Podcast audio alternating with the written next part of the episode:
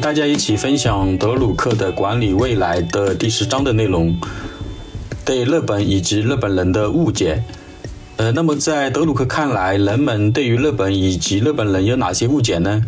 呃，第一个误解，日本战后取得的经济奇迹，并不是日本政府制定了有利于经济增长的经济政策，而是日本的社会政策促进了日本战后经济的快速发展与高速增长。那么，日本的社会政策又有哪些特点呢？第一，由于日本在第二次世界大战当中耗费了巨大的资源，整个社会呢变得极为的脆弱。呃，第二的话，在当时的话。呃，日本有一半以上的人口都从事农业，还有大部分的人口呢依靠经营小店铺和小工厂来谋生。呃，这些小工厂的工人的人数的话，大多是在几十人左右。呃，所用的机器设备也都是第一次世界大战之前的一些老旧的设备。第三，在当时的话，日本政府所采取的政策就是要避免任何的社会风险，全力保护国内的社会稳定，特别要保护国内的就业，同时的话扶植少数的几个产业，并设法寻求出口的机会。第四的话，社会政策之一就是日本民间呃形成了这种和平民主的这种思潮，如非正式化、民主化。呃，还有在政治上也出现了反战思潮，以及他们这个政治所主张的民主改革的路线等。呃，第五的话，呃，当时日本的社会基础啊、人口基础啊，还有这个呃经济基础的话，呃，都是为这个保护国内社会稳定和保护国内的就业提供了一个充分的这样的一个保障。呃，第六的话，由于日本新生的新生的这个资产阶级人口的群体的话，呃，大多数都受到过良好的教育，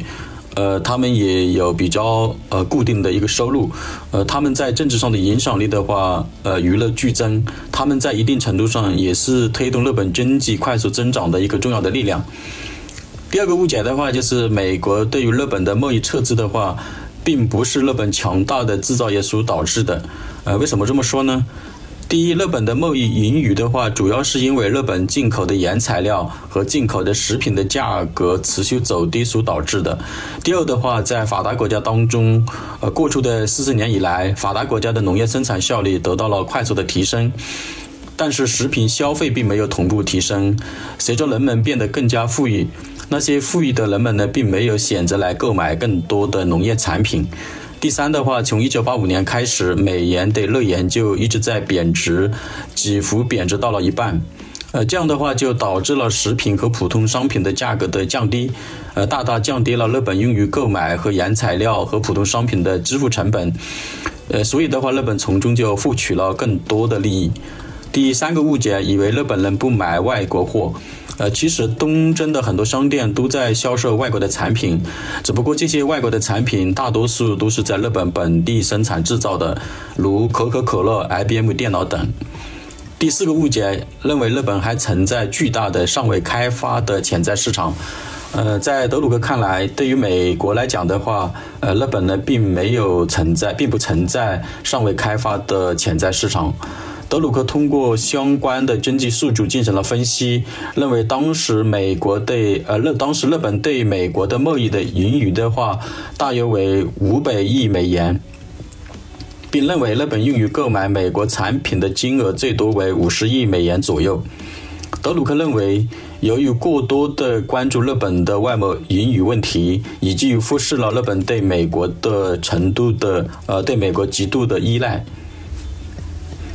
在经济发展的历史上，如果某个国家对另外一个外国市场的依赖的程度达到了百分之二十五的话，那么在政治上和经济上就很危险了。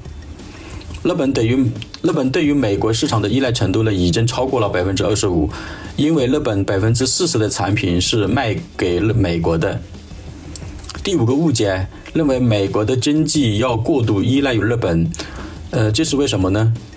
第一，从表面上来看，日本投了很多的资金来，呃，购买美国的不动产，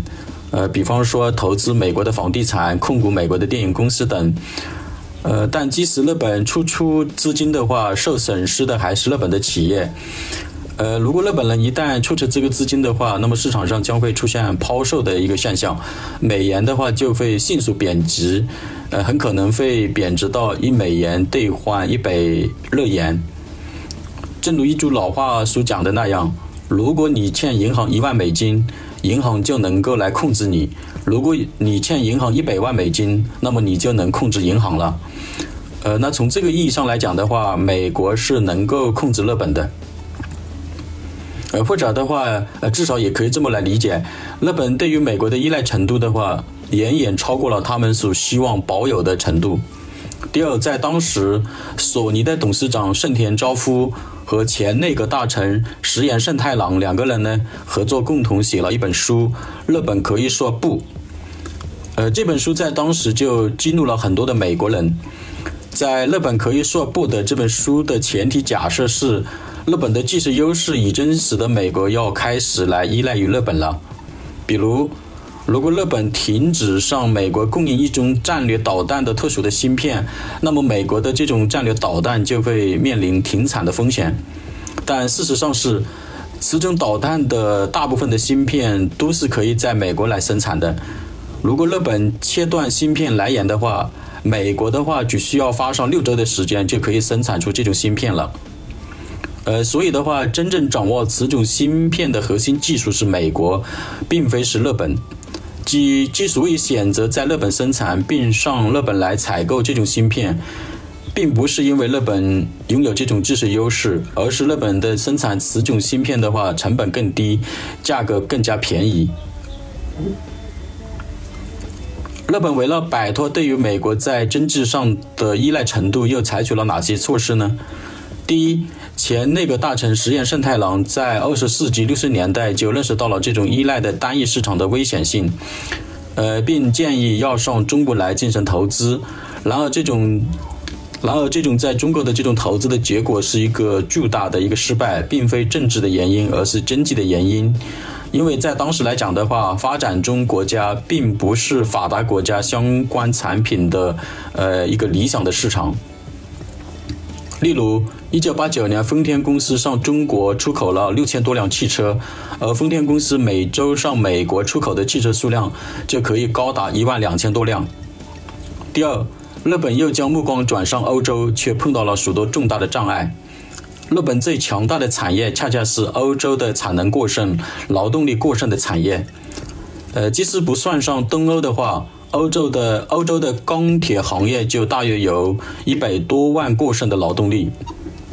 呃，当时的欧洲汽车行业和电和消费电子行业，呃，同样存在严重的产能过剩。呃，此外的话，当时的欧洲的话，呃，当时欧洲的经济的话正在快速的整合，欧洲将日本视为巨大的外部威胁，就是欧洲把日本当做一种威胁来看待，所以它这个呃。把这个市场来上欧洲来进行一个转移的话，也是一个呃，也是碰到一个比较大的一个障碍。那么日本如何将自己融入国际经济体系当中呢？德鲁克在书中给出了以下的建议：第一，组建一个东亚经济联合体，这对于日本来讲是一个非常巨大的挑战。呃，为什么这么说呢？因为在二战的时候，日本对很多的东亚国家都进行过侵略。第二，日本要重新定位贸易地位，成为相对贸易、相对自由贸易的领导者。第三，日本还要联手美国，石化呃想方设法来防止欧洲走上贸易保护主义。非常感谢您收听本期的节目内容。方格咨询专注于企业管理落地培训和落地咨询等相关服务，非常期待您的合作。